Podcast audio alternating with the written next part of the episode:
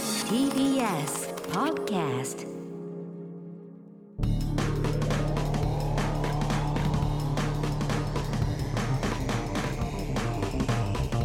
方の決意どうもエレコミックやついですえー、コミック今立ちです。片入人です。さあ、始まりましたねねエレ方の決意ポッドキャストポポッドキャストねだ。帰ってきました。ねえ、えバードキャストって言ってたけどね。昔もうないんだよねないよね。昔ねああそうだそうだ。あーエやってレました方ねのジャンクじゃないですから。そうなのはねい。そうちなの。ょっと初めて聞く人のためにもまねあそうですねそうですねあれですけど、はいエレ方のコント太郎という番組を TBS ラジオさんでやってたんですよ15年、はいはいそれが終わりまして、うん新番組がエレ方の決日というので始まってそうですエレ方のコント太郎をやってた最初の56年ですかね、もっとやってたんですかねどんぐらいかね。ポッドキャストやってたんですよね結構長くやってたけどうね。ん、五六年以上やってたんじゃない？やってたんですかね、で TBS さんがポッドキャストもそうおなやんでめすよにねなり、はい。で僕らもそのまま辞めることになったんですけど、今回満を持してはい。もう一度ポッドキャストをなるほどやあろりうがととごいううざいます。ね、久々ですね。始まったばかりの番組でございます、帰ってきました。本当に。完全にここだけの放送なんですよねそうです。あのー録音されたものが流れるっていうね本編のね、そういうのが多いかもしれませ入んれけ方ど。はずっとね新録ですからね。そうそう新録でやってましたからねポッドキャスト用の音はね。はいそうなんですよ本編は毎週土曜 TBS ラジオの深夜1時にやってますんではい。そちらも聞いていただきたいんですけどセット聞でいね。ていただきたいですね。はえーはいということでね、まあ、新番組がちょっとね、えー始まりましたからね今第1回がね終わったはいと終ころわでっすけど、てすぐ撮ってますからねやっぱ違ったね新番組はまあまあ今もあれあれですけどずっとあの皆さんわかると思いますけど今出てるその3人の写真がのまんまの格好してるんですよ僕ら今ね衣装でね。衣装でタートルネックで面のね。赤と黄色とピやンっクてのる。やってるんですよねラジオ界初だよね、まあ初やっぱ着替えじゃなてい、ですかねうん舞台衣装に着替えてちゃんとラジオにそうだねだ。から無理うん、真面目、あヘアバンド取ってんじゃん今たち。いやなマんジこの間真面目だよねポッドキャストでお前何やってんでだヘよ、アバンド外すんだよ。手抜くなよいやいやいや手抜いてるわけじゃないんだけやっぱど男子師匠だねうん。まあまあ今今をはね覆っちゃうんだね。今もヘねアバンドで。うんいやーそれで撮ってますからねということでね意気込みを買っていただきこたれいからポッドキャストをねやってそういですこうということでなんです1位にしていただきたそいうなんですよね。今週こそね本当にここだけでやっていくコーナーとかもやろうって話なんですけどね、はいその「エレガタのコント太郎」という番組をおずっとやってていっぱいコーナーがあったんですけど、んそのコーナーも、まあ、新番組になるタイミングで全部終わっちゃったんですけどそうね一応ねそちらのコーナーも何個かこちらでやっていこうということになってね、ああだから今までもったいないからね「エレガタのコント太郎」を聞いてた方とかも、うんそうですそうなんです楽しめるしそう聞ですいてない方もあこういうコーナーあったんだなみたいな感じで楽しんでいただければといただければと思思ういますねんですけど、はいまあ、本編ね決日のはい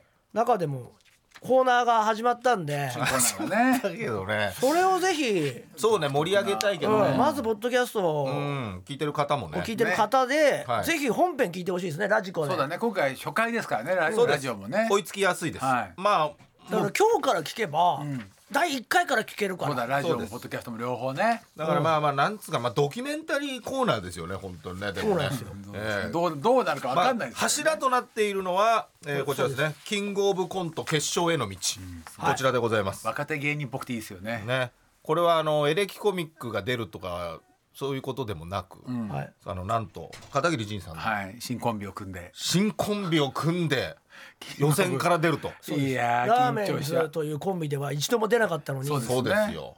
去年ね電撃のまあ電ち撃ょっとね解散まあされたんで、いい引ね退発表しましたからね引退発表からのはい解散になってしまいましたからね、片桐さんが今ピン芸人なんで、ピン芸ピン芸ピン芸こそないですピかンら芸ね人ですよね、いや俳優ですウよクレレ漫談でウクレレ漫談なんか弾けねえよもうねなんでだよ誰み誰だと思ってんだよ俺のことモノマネ芸人モノマネかモノマネ芸人ではありますね何にもできないんうだちよの事務所ティンクルコーポレーションの芸人そうね6人できるんで、そう6人であれねうんそれできますからねまあ、その片桐さんが今ちょっとモノマネしかできないんでできない のってだからうちの芸人のモノマネしても誰もそうわねかんないしかからできないということで今回はそのコンビをプロデュースというかキンねグオブコントの決勝に送り込もうと思って片桐さんを、なるほどはい今年なるほのど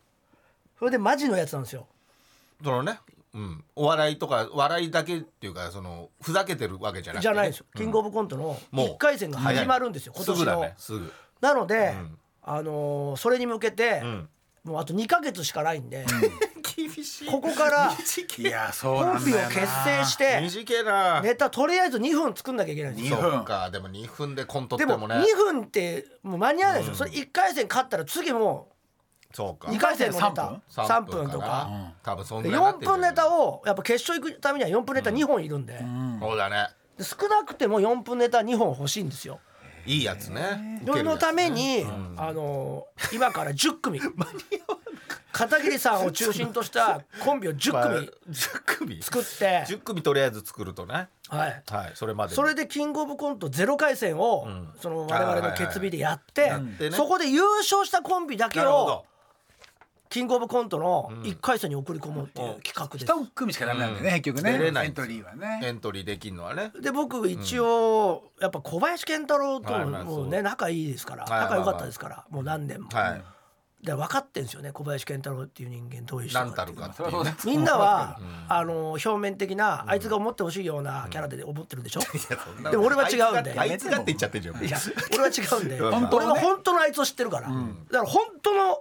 小林健太郎っぽいやつをなるほどもう何人かいやもうだから何人かね小林健太郎っぽくないやつでいてほしいむしろでもストックされてるもうから何も人うか見繕いってますてか小林健太郎っぽいやつ今週の誰が来ん土だ曜には同様にまず一人目の健太郎来ますからねまず一人目じゃないんだよネタ作ってくれるからじゃあネタ作って持ってくる人もいるかあーでらもネタ作る方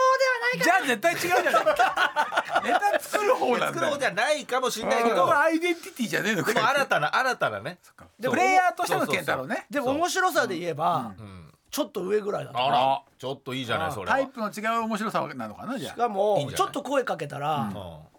うめっちゃやる気んあやるそ気れあはる大事ですよだったらねねもう今週のうんそのキングオブコントのコンビをねはいはいはいでがもう行っちゃうもかうもいっちゃうかもしれないあそれだったらあ2ヶい月きなりそうだね練習できるからねうん一いいか組でやもれねるからね10組作らず作る前そうにそうそうそうただこの企画を考えた時に何人かこう声かけてもう2人までは2人ね 2人は来て二る人はもう2人まではもう決まって来まてすんのね二人はなるほどこの二人ともうん片桐さんと組んだら本当に決勝マジで行ってもおかしくないあいい化学反応が起こりそうプロでそのためプロですねもちろんプロ、はいもちろんプロプロだもちろんプロプロで、だねまあそれはでかいねうん確かにねでこれが始まって、ん絶対応募来ると思うんだよあうあん俺も出たいとかねあやりたいってい芸人かうらね芸人もそうだだしってまあ片桐もしかしたら君出たことないわけだから、うんまあねそれだけでも確かにねすごいじゃない、ニュースになるよねでラーメンつって言ったらさ、一世を風靡したコそンうビでだすかよらそうでだすよいぶ前ですよいやいやいやいやでもでかだいいぶ前ですけどねいやいやなな、いいんだよそこはもういいんだいいんだって言っと けばみんな分かってるけど、二人でコントやるってのはそうだねやってないからね3人ってパターンもあるかそらっかああ3人もあるねだから10人ってパターンもあるまあから、下手したらね10そっか10人ってのもあるんだね、あるわだからその10組あって10人になるかもしれないね、 5人とかもあるから考えることいっぱいですよコンビ名でしょコンビ名もねあるよコン大セ事プトだよもうんうん2分だからどういう芸風かもねあるしねこれをねやってるだけで1時間あっという間に過ぎちあゃあうそだだねっという間終わっちゃうねちょっとこうこうやって見 てこうやって見てそうなんですよ終わっちゃうよねからこれ結構ポッドキャストでもこぼれて、そうだねあもしかしたらね引き続きね結構そのこの企画は割とやるかもしれない時間制限ないからねそうもう一人のこの相方のね、んちょっと話してみたいとかあるかもしれないしそねうだねうんどんな感じがいいかとかね今のコンビとの違いみたいなのもあるだろうしね、いやいや面白いよね1回戦でやっそうだね勝ったらやっぱちょっと色気出てくると思うよ出てくるや出てねくるよこういうのを受けたからこの方面でいきたいんだよねあとこういうとおころ応援したくなるしね聞いてる方もねえ片桐さんさマジでさ1回戦は俺通ると思うんだよ一回戦が取りたいなそれは通るよあーでも1回戦通ったらキングオブコントってもう2回戦からもうマジだからマジになっちゃうんだよね結構ねもう2回戦勝ったらもう準々決勝だから準々決勝かな多じゃ分あね本当に一回戦勝つの難しいんだ多分相当切られちゃうんじゃないもう九割ぐらい切られちゃうかまあ2回戦難しいと思うあそうなんだかなり今厳しくなってて、準決勝に行くの少ないもんね確かそうないかすげえ少ない前は100組以上そうそう100組ぐらいはいなかったけど、うんでも50組ぐらいはいあた50組だねけど今20とか30とかそんな少ないんだめっちゃ減ったのよ、準決勝結構厳しくなってきてて、うん準々決勝まではいけるようないけ行ってほしいよな、やってほしいよそりゃあーもういたね総力を上げいけてるもんならもう応援するわけですから準決勝行ったらもう本当決勝行けると思ういやいあやいやいけんじゃんでもいやめちゃくちゃ受けてないとやっぱ準決勝行けないかまあらねだからそうだねめちじゃゃあくちゃ準受け決て勝行けてたら、もう話題性あるし受けてるわけじゃん確かにでかいよだから俺決勝いけると思うめちゃくちゃウケるっつうのだがからね準決勝に行けばもう行ったも同然だよねだから準決勝行ったら泣いちゃうかもね、俺らもやっぱその行ったなって先にねうん先に泣いちゃうかもしれない、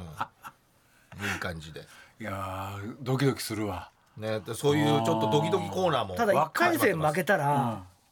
それもちょっと声かけられないからいやそっちもあいるやよ確かにそのけ決日としてもねもうコーナーが終わっちゃうわけだからそうだよこでねそこでちょっとね一回戦でもただ俺一回本当声かけられなかったことを1回戦で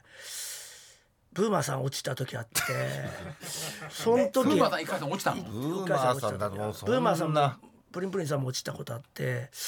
ちょっと話しかけられなかったねなんでだろう同じ感じだよブーマー俺ガッもポリ建設さんも落ちてまああれは話しかけられたしょうがねえなみたいないやあそうすぐすぐ分かるんだやりよ1う回戦はね結構すぐ分かだっったたっけねうんたなんだ2回受けれたと思うよ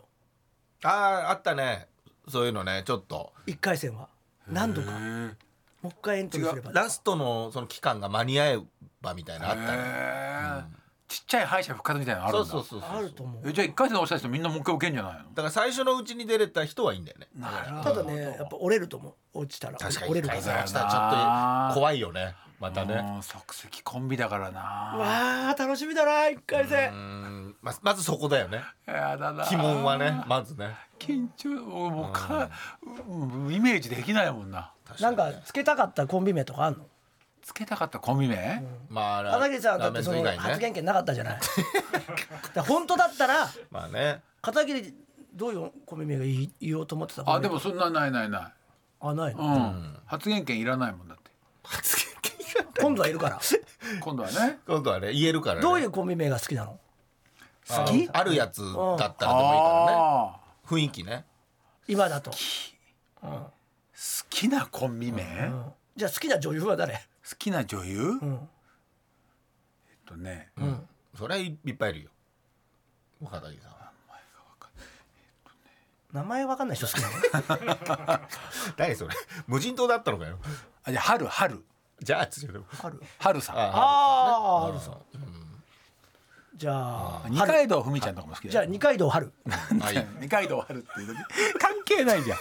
よくない二階堂春まあでもいいんじゃないその二階堂春ね全然名前入ってないのに、 HAL ね最後春は春はねそうだねあああの専門学校みたいに、うん二春階堂春春っねてコンビ名いいんじゃないまあでもそういう雰囲気があればいいけどそうだね、んコンビの感じがねコだンからコンビねその来る人もその前のコンビと差をつけなきゃいけないもんねそうだねまあねコンビ名つけるの結構大事かもしれないね、ん方向性がわかるというかねただそれは話し合いつつまず決めちゃうんじゃない先にねあーそういうのもあるよねでもその本当に出なきゃいけないからすごいよいやちょっとねちゃんと考えなきゃいけないよだからね一回ライブ打たなきゃねそうライブどっかでやっぱりエレガトの決日で決日ライそブ10組オールスターうん全部片桐でだから本当しんどいよねだから一人だけこれは単独ライブじゃん一人だけ10本連続ネタやんなきゃいやーすごいな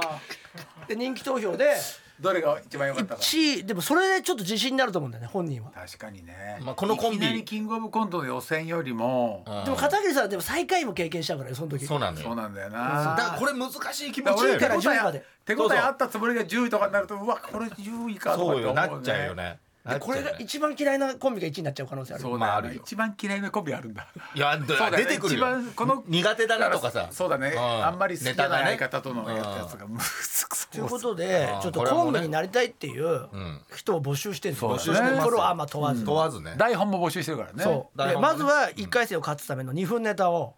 ね募集していこうと思うんですけど、ちょっともしも作家の卵とかいればまあ、いきなり書いても今いきなり書いてくれてもいいんですけど、まあコンビが決まった方が書きやすいとそ思ううんで、だね確かに誰とによるよねだから毎週毎週違う人が多分来るんで、うんその人に向けてネタを作ってもらうっていう、そうだねそしたらライブまでに間に合うもんねはいでそういうライブそういっていつやうんのそれコーナーが始まりましたんで。ね、こちらの方にいきなりぜキンひグオぜブコひントってお願いいたします、うん皆様宛先ね、えー、elekt.co.jp エレガタ .tbs.co.jp 変わっておりませんのでね、えー、キングオブコント決勝への道のコーナーへお願いします、もう一つ、えーね、こちらもあのドキュメンタリー、全く新しい えーバナナプレゼントのコーナーがこれすごいんだよねこれすごいすごいのよ食べたことないバナナ言でっすてやよってよこれはですねなんとあの僕らとズブズブの宮崎県さんからですズねブズブじゃないよ今度誰はも出身じゃないで俺そうなんですよ。よくしていただいて、番組始まっておめでとうということで、日向夏をね、今までいただきましたけはいどはいもはい、なんと今度は1本、約1000円の高級バナナ、これですよいただきます。こちらがなんとですね、糖度がめちゃくちゃ高くて、なんと皮ごと食べられるわかん、ないネ想ク像スがつかトないもう想像つかない716。ね覚えられないなネク皮ストごのと食べられるバナ皮ナごと食べられるっていうのがそうですね。ネクストが英語ね、はいで716数で字こちらがですねなんと、えーバナナ3本セットで5名様にプレゼントする企画が始まりましたすごいよ、うん、ということなんであの皆様は、えーね、あのエレカタの時のヒューガナッツプレゼントと一緒ですね、エレカタの決日の思い出をあの一回しか書やっいててないいただいて一回しかやってない番組なんだよ そして、バナナのね熱いメッセージバナナへのバ ナナバナナへのねだけじゃないうんババナナナナのエピソードねうん熱いメッセージも添えてですねでも送っていただきバナたナないよなそうなんですよ、ね、誰でも買えたもんだからなだから今回の1000円のバナナっていうのはやっぱり、いやすごいいよ今回俺たち食えんのかと思ったら来てなかったから、まだね届かない,、まだ届かないだからやっぱそれだけ大変なんじゃないですそうかだねいろいろとねそうそうそう買えるもんじゃあないと旬とかもねそっか限定してるでしょうしね、バナナはでもハウス栽培だったら一年中食うんじゃないそうだなんかねあの空気の調整したりするもんねいろいろね窒素みたいなやつそんなねことしてんだそう黄色がいつにねできるようにとかそうそうそうそいや楽しみですうそよう、ねこちらもぜひとも送っていただきたいと一思います旦この2つのコーナーを発表して時間そうがで来すてしまったの本編だから1時間まあ1時間良かったですけどねやって1み時た感間じね時代やり方ってコーナー3つってやれてたやってたよや何個かあったけそうどか毎回12個しか読めなそかうだっよたねのフかリートークなで40分ぐらいやってたもんね、その後ポッドキャス結局トで結そ局うそうコーナーやったりしてたちかょっとら長いこと喋ってたりしてるからねポッドキャストは時間自由だもんねそうそうそう、なんでこれをねちょっと本編のやってますんでこれを聞いてまだ聞いてないよって方は、えー、ぜひともラジコで聞いていただくと、ラジコのタイムフリーでぜひよ聞ろいしてくいお願たいしだまきたすいと思いますのではねい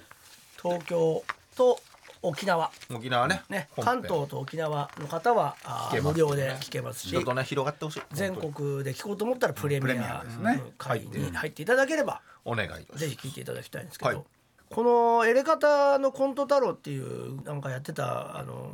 コーナーをねこれからもはいここでもやっていこうかなって言ってて、うん終わらすには惜しいですからねそうねで一番好きだったっていうか最近盛り上がってたのが不思議な話っていうあーか、体験ねうん臨死体験のコーナーがあったんですよ。はい私一度死んだのかもしれません、ううんんドッペルゲンガーから派生してね、またねそうちょっと不思議な体験を送ってもらうってやつで、今日来てないんですけど、まあ、ちょっと不思議だっていう話があってほあらうまず最近あった体験したの本当に最近、んあのーいっつもジムに行ってんですけど岸本佳代子さんっていう女優さんとかと、長いねそれもね、長い通ってるねで大体行った後ご飯食べるんですよ、でいっつも行く店ばっかり行ってたんで違うとこ行こうっつって、うんそれで入った店が焼き鳥屋で,、うんでその焼き鳥屋で時々その焼き鳥を持って帰ったりしたことあったんです1回ぐらい、なるテほイクアウトどううんんでもご飯は食べたことないんですよ、そこでは、でもなんか飲み屋なんですよね基本は、焼き鳥屋とかうんの煮込みだから、だから1回でご飯を食べることもできるんだけど、んまあ持ち帰りでいいかっていう感じだったんだけど、まあ大体行っちゃったから近くの飯屋は、うんここ行ってみるかっつって、で入ったわけ、はいはいそしたら1階がいっぱいだったのよ、おお人気店だねうん、で1階がいっぱいだからあもう入れないなと思ったら2階にどうぞっつって2階があるの知らなかったんだけはあはどあ、 2階に登ってったらその麻布十番なんですよねそこ、うんうん、そしたら志村さんのおお志村けんさんそううん志村けんさんのなんか写真みたい写な真っていうかそれがバーってこおうー店中飾ってえー2階だけなんですよそれ1階はないんですけなるほどど全然なくてそれで一番じゃあここにしようかっつって奥に座ったところにすごいでっかい志村さんのやつがはあはあついてておうこれもしかして志村さんがあオーナーとかオーナーじゃなくてよく飲んでらっしゃったあー実際ねまあねでここそう老舗の居酒屋なんですよ、うん焼き鳥というか、なんかあってもおかしくないよねそうなんですよ、ででなんかそ飲のむし志村さんの字がいっぱいあの書いてあるへーワンカップ大関のうんラベルがあるんですよはあいはいはいはい志村ラベルっていうああえー、知らない俺も知らないなかったんですけど、うんその特別ラバラまベあルなんかオリジナルで作ったわのかねんないんだけど、特別ラベルだと思うんですけどそれがバーッと飾ってあって、これ多分ここ志村さんよく来てたんじゃねえかなと思って、行きつけのねそ絶対そうでしょ、うんね、うんこれでもしかしてここに座ってたんじゃあなあい一か番なって奥ね、そうだろうね、来たら一番奥の窓側なんですよ、んでそこだけこう囲いがあってちょっと奥から見えないああなるほど、まあ、岸本さんいるしね,、まあねうん、あいやちょっと誰もいなかったのあー2階はその時ね、うん、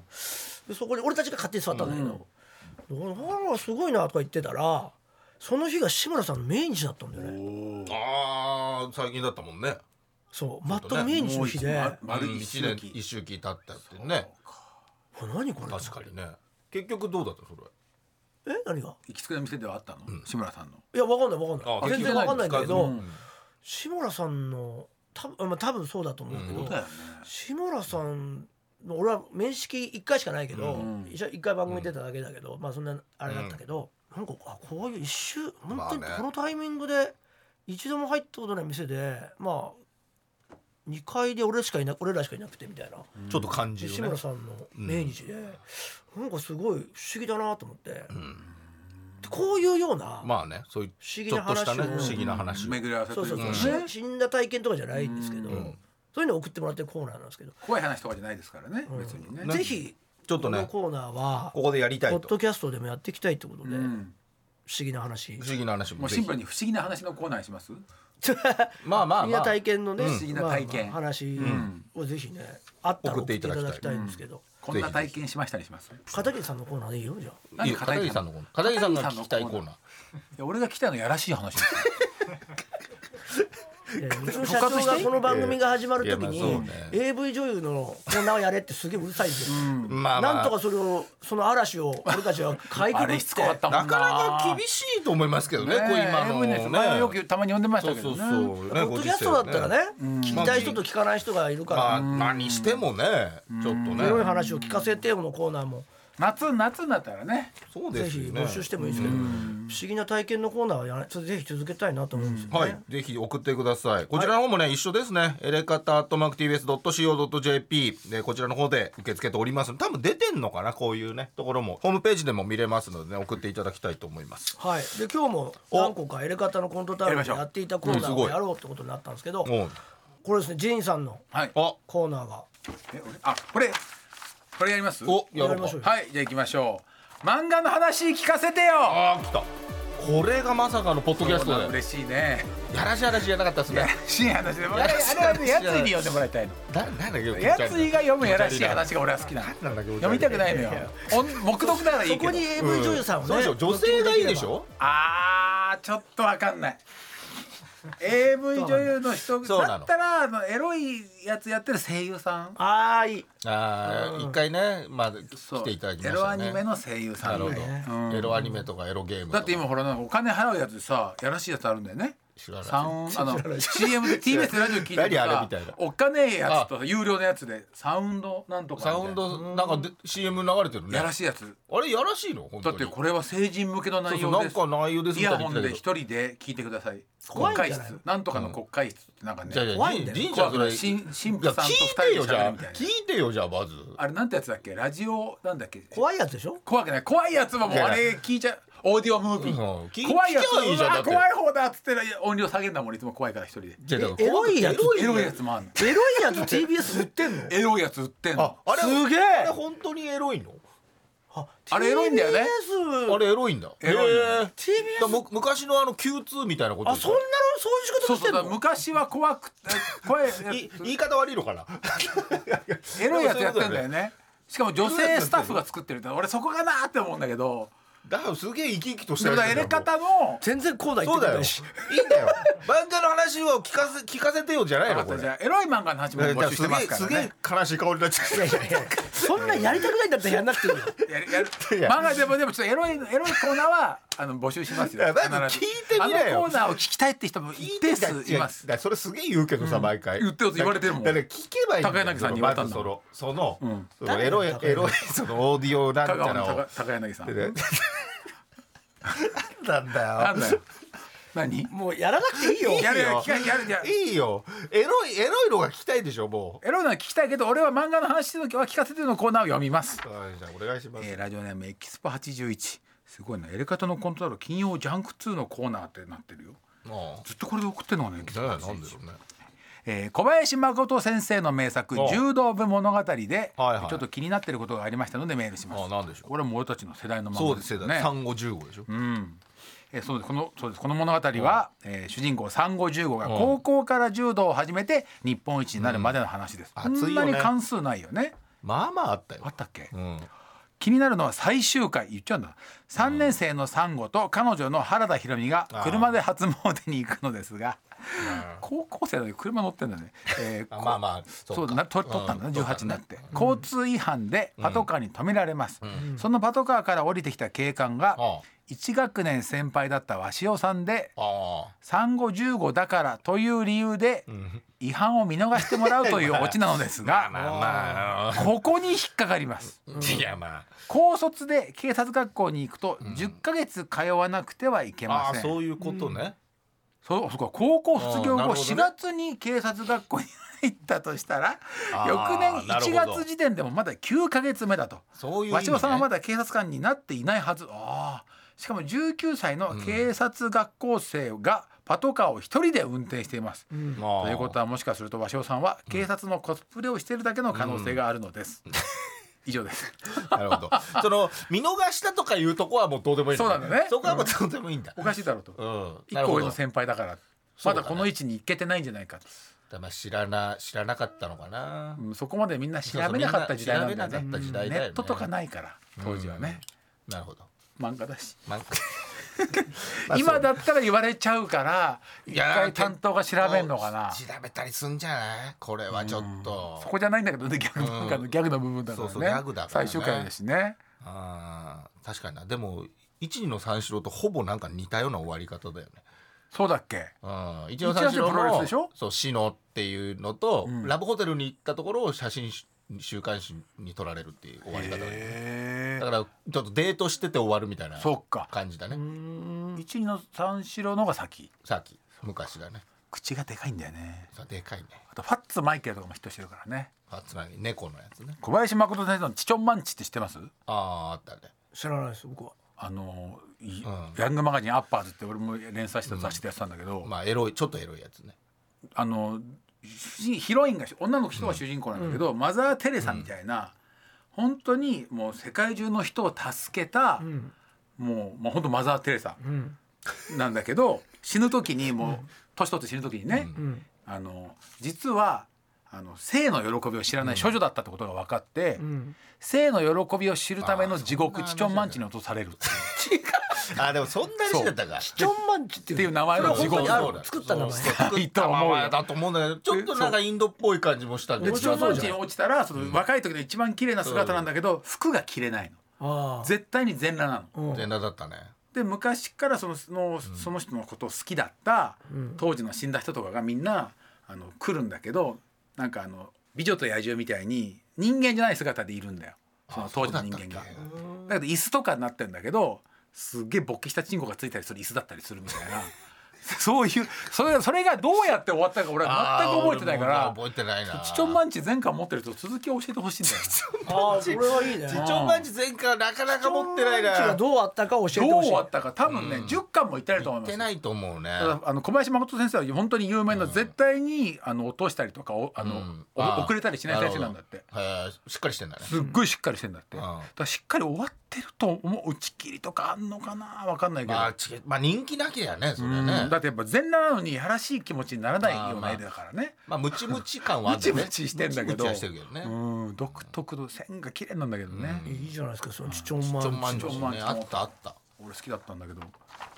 エロい話してますねやっぱちゃんとやっぱ入れてきますねいやいや今小林誠先生の話になったからねうんやっぱそうなっちゃってそうなっちゃったねそうなっちゃってそんなちょっといややらしいっていうかその漫画もやらしいかどうかもよく覚えてないのよまあまあ俺なんで好きだったのに読まなかったの最後までだから毎回載ってて同じような感じの話だなと思っあーてなるてほ、どねでいつの間にかヤングマガジンアッパーズが、えっと、まあ休暇になった、休ま刊あ廃刊みたいな感じで、うんまあね終わった時にはもうなかったあーでいつ終わったかが分かんだなからいもしかしたらみかんかもねそう俺4年ぐらい連載してたけど、んどこで止まったか分かんないんだよ風俗レポートだっけアッパーズのあいや違うんですよ年度道よ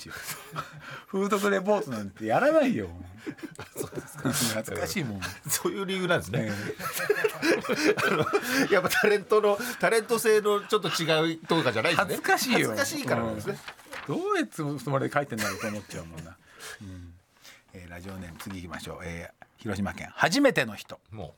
初めてエレガタの皆さんこんばんは、私が紹介したいのは少年ジャンプで連載されていた久保太斗先生の大人気漫画おうブリーチ、う、うんおーブリー人チ気ねですよ、うん第3話についてです、第三話話そんのな始ま早っくにてすぐ変なこよねう変ながんあるの？まだ死神になったばっかりぐらいですよそうだよねえー、3話の冒頭はヒロインの井上織姫が替え歌を口ずさみながら道を歩いているシーンから始ああまはりまいすはいはいはいあのね出してくれたやつねドレミの歌のメロディーで「ラーはラーメンズのラ、シは品川庄司のシ懐かしいなこう時代がそうね と芸人のコンビ名替え歌になっています、うんその直裏後のものぐらいじゃない？うん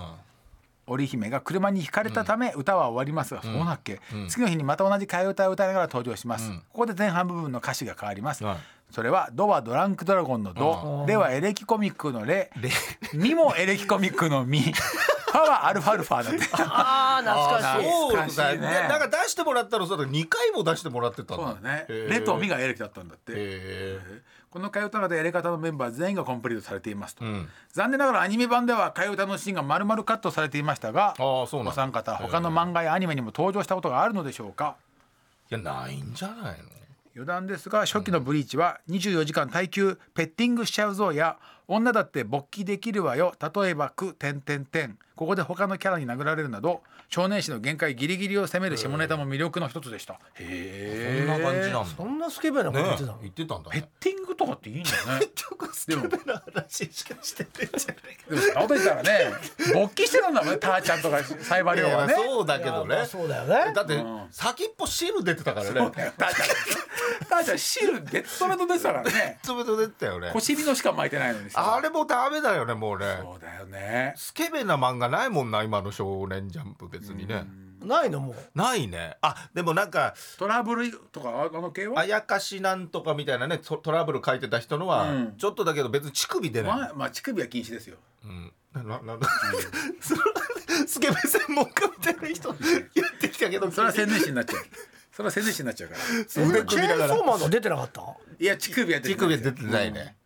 だからノーブ ラでいるから専門で家の人もがでもちおっぱい出した乳首はダメだけど T シャツで乳首がポコってなってるの は俺は書いてる気がすんだよねだから単行本では書くって方向なのいや単行本も書いてないの書かないと思うよあそうなんだ、多分それで単行本になってから乳首が書かれたってなったら、うん、ニュースダメなのそれうわダメなんじゃないあそうダメな理由がもはや分かんないけどねまあね、うんまあ、あるしねみんなねへーだからまあまあだからまあと当時はだからターちゃんだってチンコがほら皮をもう完全包茎だったから許されたのかな、まあねのび太の目みたいだもんねそうそうそうそう、やっぱギンギンにあの祈祷でさえダメだったかもしれないね、人が書いてある漫画はないじゃん。 そもそもそんなに。エロ漫画になっちゃう もんなエロ漫画は昔めちゃくちゃ隠してたけど今すごい出るようになった ね何年か前から何なんだろうあれどうしちゃったんだよ全部いやらしい話するんだよな。すげえすげえ黙らうし人をさビッビッとしたやつさいやどどうどうだから桂正和先生はもう青年誌に行ったけど人が出てるのなんか書いてないよ Z 版だよでねそんな出てなかったもんねい裸やね裸もないだってヒーローもんじゃあれ、まあねうんでも期待したけどねシャカシャカした柔らかい素材のパンツね何今の何今の桂正和いや怖い桂怖い正怖和い先生の怖い怖い何何スキャンティー的なパンツのあのシャカシャカしたあの一言スクリーントーンの削り具合がすごいん です一言急にシャだカけシャカどなんですか怖い怖い誰へのメッセージ送ったんですかシュシュみたいな素材のパンツ普通オタ行きましょうあか。もう一個ありますええーラジオネームフリッカーさんですね絶対読みたいえー 絶対読みたい初メールだそうですじゃああんたギンギンの祈祷とか言わないでいいだろ ごもうめんなさいあの時間何だったんだよいやそう今の今のエロ本はすごい書くよねあれいつになったんでしょうね知らないんだよな。知らないんだよこっちは昔森山東先生なんかはさあの女性器を山わ本ざわざ書い直樹先て生さね山本直樹先生うん書いたさ女性器だけをまとめて壁に貼ったりしたんだよ。はい。女性器のところをちゃんと書いてないと消さなきゃいけないから切り取って切り取った女性器がまとめて壁にバーって柱の横に貼ってあったりしたのどこのななんの自分の漫画の何の話？漫画のエロ漫画の中に俺それ最初発見した時びっくりしたんだけど誰にも言えないんだよみんなそのそのエロ漫画持ってないから。何の話だよこの話。 すみませんちょっと今思い出したんです当時はそのぐらい厳しかったでも今ものによっては乳首を隠してるよねコミックでは出ててもネットで読むと外消えてるやつあるよね一社提 供だろエロ漫画エロ漫画一社提い供やと同じエロ漫画謎謎謎、うん、 謎あるなと思ってごめんなさい いや今元に戻しますよ、えー漫画ねなんだえフリッカーさん、えー、あフリッカーさんということで、えー私はボクシング漫画を時々読んでいてもちろん「初めの一歩」も読んでいるのですはいが「初めの一歩」の主人公である幕の内一歩がパンチドランカーと診断されましたよね、まあまあまあ結局そうじゃないみたいになってるけどねそうそうその間の話、はいあれ持ってると思うキニスキーという医者にパンチドランカーと診断された一歩あれ持ってるのあそうだもちろん衝撃的だったのですが当初変な違和感がありいくらか読み返していまし読み返していました、そんなある日某 YouTube を自動再生にして何気なく聞いていましたすると森川ジョージさんうん作者の、が初めの一歩について話している動画が始まり面白そうだったので見ていると一歩がパンチドランカーと診断をされた間の間うん質問を返していたのですがおおそういえばと森川先生が話し始めましたう、うん明日のジョーでジョーもパンチドランカーという診断をされてるんだよねと私は明日のジョーも読んでいたのであーそのこと自体は当然知っていてうん誤診だったんだよなと思っているのですがあー次の言葉にびっくりしましたうんあの医者がキニスキーって名前なんだけどへえ千葉先生に言って一歩のパンチドランカーを診断する医者に使わせていただいたんだよ。えあそれは知らないーであの医者は誤診ばっかするんだよって言っちゃってたんだって。私は震えると同時に気になっていたのはこれだったのかと脳内マイクがドバドバ溢れて止まりませんでしたそっかこのフリッカーさんも読んだんだからねねキニスキーってなかなかの名前だもんね、確かにねそのトーク中で森川先生自身の経験的に打たれすぎたボクサーは一度休ませてあげることでもう一度活躍できた人もいるんだよとおっしゃっていたのでなるほどこうすると一歩の誤審からの完全復活そして宮田との決戦が見られるかもしれませなるんほどまだねこういうつ漫画のつながりたまらないですよあねあ面白いすごいどうしても伝えたくてなるほどフリッカーさんありがとうございまこれは知らなかったすよくそれにつながった書いてない話でしょ書いてないインタビューだもんねそうインタビューだねいや面白いねそれでキニスキーそっうて気にわなざっとてそうやなっんてだやってろうんそうのだから分かる人は分かってんだろうね相当だねそれ相当だ読っみて込んでるね4 30年以上前だよね多分一歩よりね、そうでしょうだってその先昭和だも生ん先生見てたのかってのもちょっと覚えてないもんジョー俺がうんなんか診断されてたの診断されてなかったっけされてたんでしょだからいや俺もう全然覚えてないニーズねキニスキーとカかーロス・リベラの方が知ってるけどカールスリーバーだってまっすぐ歩けないみたいな表現が多かったよそうそうねそうあの頃はねそうボタンがね止められないそうそうそううそうそうそうそういうのあったけどね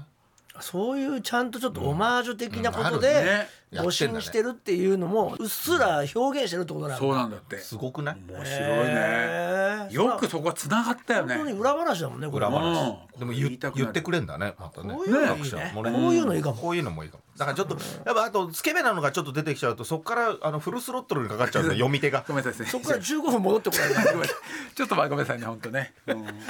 エロいだってエそういうことでね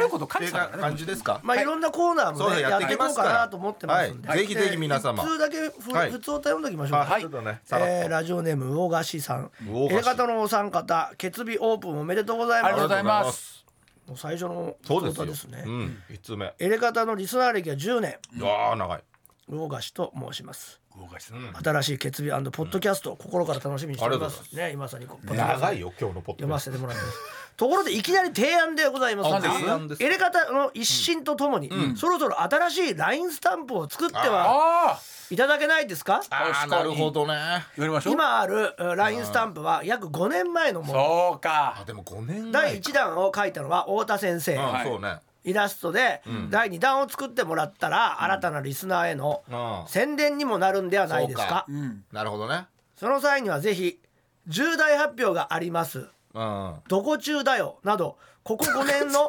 エレ方内であった出来事を入れてどほしこいですも中だよのラインスタンプはないかもしれないねいやないけどねしかしたら大人の事情で難しい面があるのかもしれませんがどうかご検討いただ重け大発表がありますから使えるかもしれない確かにねねたということでまあなるほどだからコント太郎内だよねそう作かれるとしたらね決意がまだ始まったばっかりだから決備そうそう始まったばっのかだラインスタンもプ作るのはもうちょっと先う決意だともうこの格好のしかできないよねそうだねうんだからよつぐらいで800円とかね、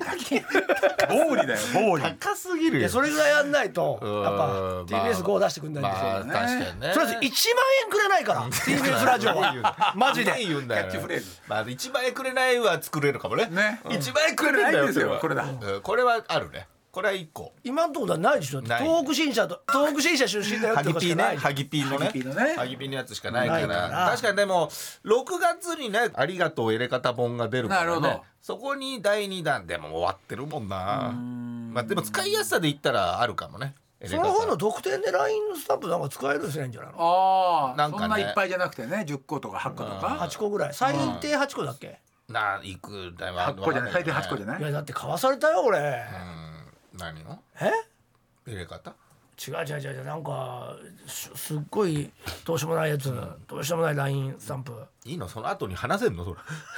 誰 そんのなっ言てっち言ったゃって、らうんそんな言っちゃってあの元バチェラージャパンシーシーズン1の久保さんあが久保さん自分の犬で作ったへえ8個しかないのに150円もするやつまあ作れるかいやまあらね買ったっていうか買ったよ俺まあまあまあ作ったっていうから犬犬なんか今だからまあいいけどねあれなんでしょう勝手に作っていいんでしょそうそう勝手に作ってんじゃないだって妹の写真で作ったとかっつってへえす太郎ごのい同級生の人すげえな8個しかないんだもんすげえな8個しかない150円で買ったんだもんまあまあまあそういうこともできるよねお金はそんな入んないのかもしれないねそれ勝手に作るやつはねそうだよねうんタレントだとまた買ってくるもんねだそこをなんかわかんないけどと通さずにそれあっのぽく声聞こえるやつは高いのかな声のは高いんじゃないそれは重大発表ですと音かって声動くやつとかね動くやつとかそれはちょっとまた手間が自かか分るでか作られねばいけんでしょだかなんらか写真で声のやつもあるよねあなたの番ですとかの時あー写真と声だったけどできんじゃないだからまあそこら辺は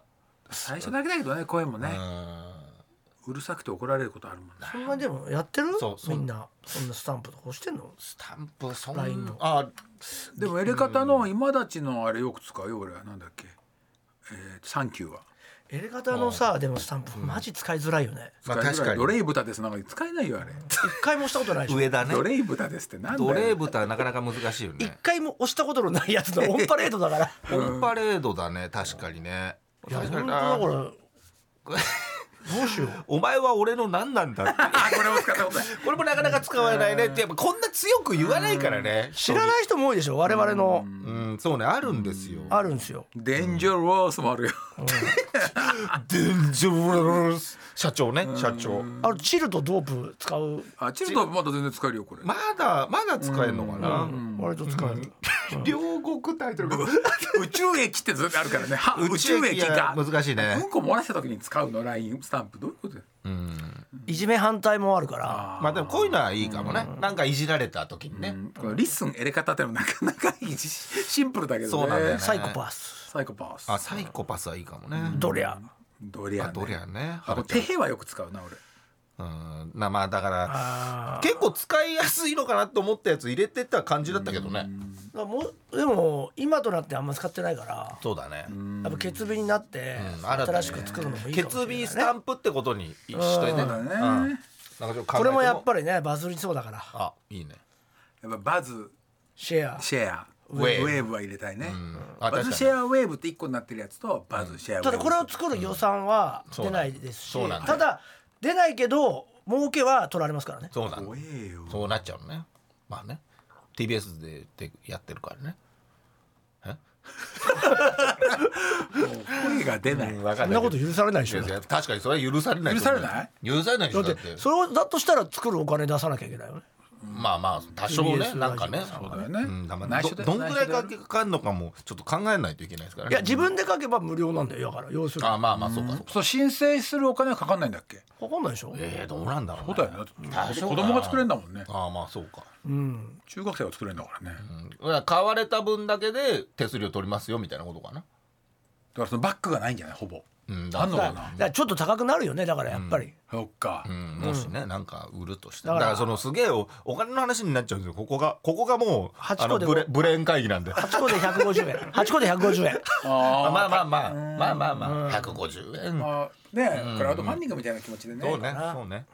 やっていただけたらと思いますので、はいぜひ皆様これからね始まっていきますのでね L 型の決備ポッド普キ通ャスト歌もも募集してますし、い、ろいろコーナー各種コーナーこもうなここら辺もホームページやらこの決備のポッドキャストの説明欄みたいなのあるのかなそこに書いとくと思いますので、ぜひこちらでも盛り上げていただいてこれはもう全国全世界聞けますから、ポッドキャストはね特にねお願いいたしますよろしくお願いしますさあ告知ございましたらえーっとあ僕が出てた「なおちゃんは小学3年生」っていうドラマが、えー2月のギャラクシー賞おおすごいおーテレビ部門受賞したんですよすごいうんすごいそれを記念して BS のテレ東で4月の7日から再放送がされるそうですおーすごい水曜深夜12時からうんよかったら見てくださいおい